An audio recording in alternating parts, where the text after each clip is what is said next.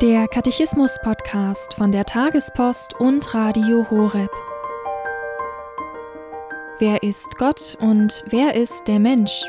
Das Kompendium, die Kurzfassung zum Katechismus der katholischen Kirche, gibt darauf Antwort.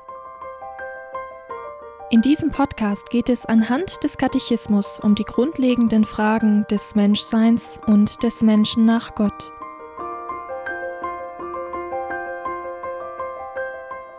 Heute die Folge 176 über die apostolische Sukzession. Dazu hören wir Professor Dr. Andreas Wolbold. Was ist die apostolische Sukzession? Die apostolische Sukzession ist die Übertragung der Sendung und der Vollmacht der Apostel auf ihre Nachfolger, die Bischöfe, durch das Sakrament der Weihe. Dank dieser Übertragung bleibt die Kirche in einer Glaubens- und Lebensgemeinschaft mit ihrem Ursprung, während sie die Jahrhunderte hindurch ihr ganzes Apostolat darauf ausrichtet, das Reich Christi auf der Erde zu verbreiten.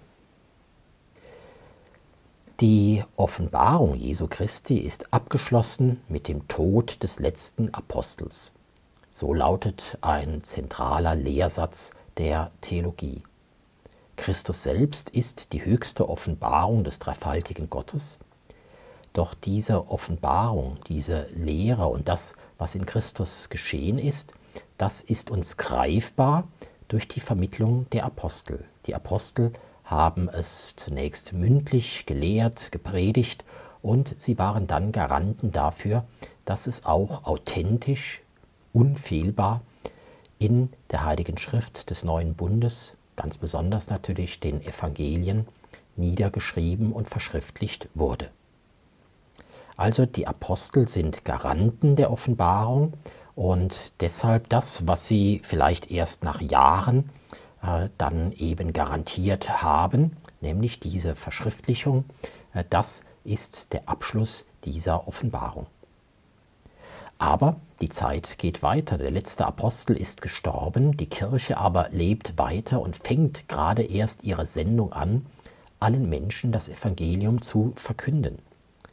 Ist damit diese Bindung der Offenbarung an die Apostel, diese unmittelbare Beteiligung der Apostel als Instrumente der Offenbarung, ist das abgeschlossen? Ja und nein. Seit dem Tod der Apostel gibt es keine neue Offenbarung Gottes.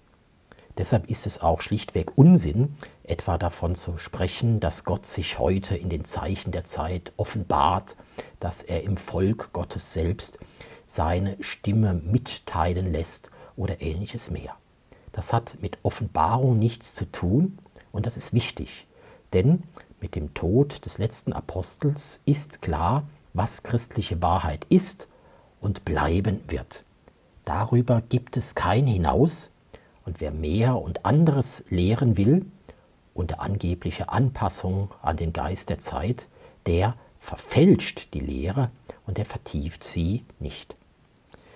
Insofern ist die Offenbarung abgeschlossen, der letzte Apostel ist eben ein Einschnitt in der Kirchengeschichte.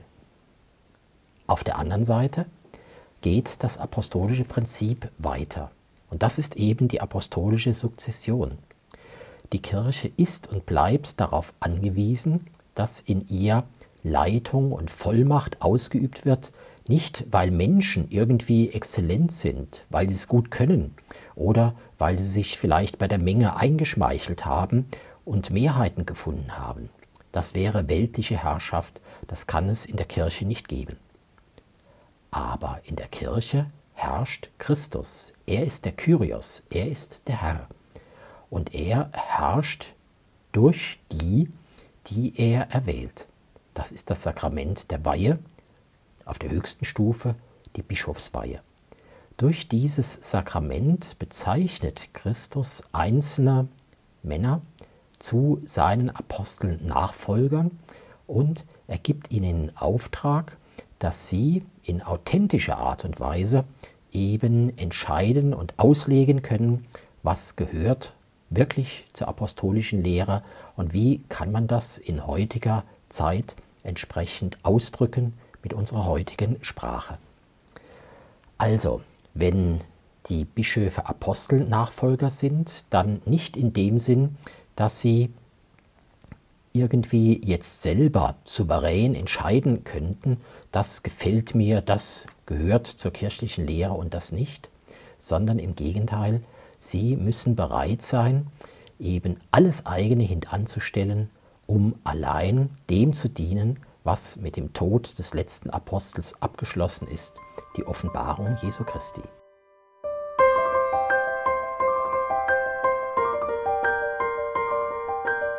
Das war die Folge 176 zum Katechismus mit Professor Dr. Andreas Woibold. Hier beim Katechismus-Podcast von der Tagespost und Radio Horeb.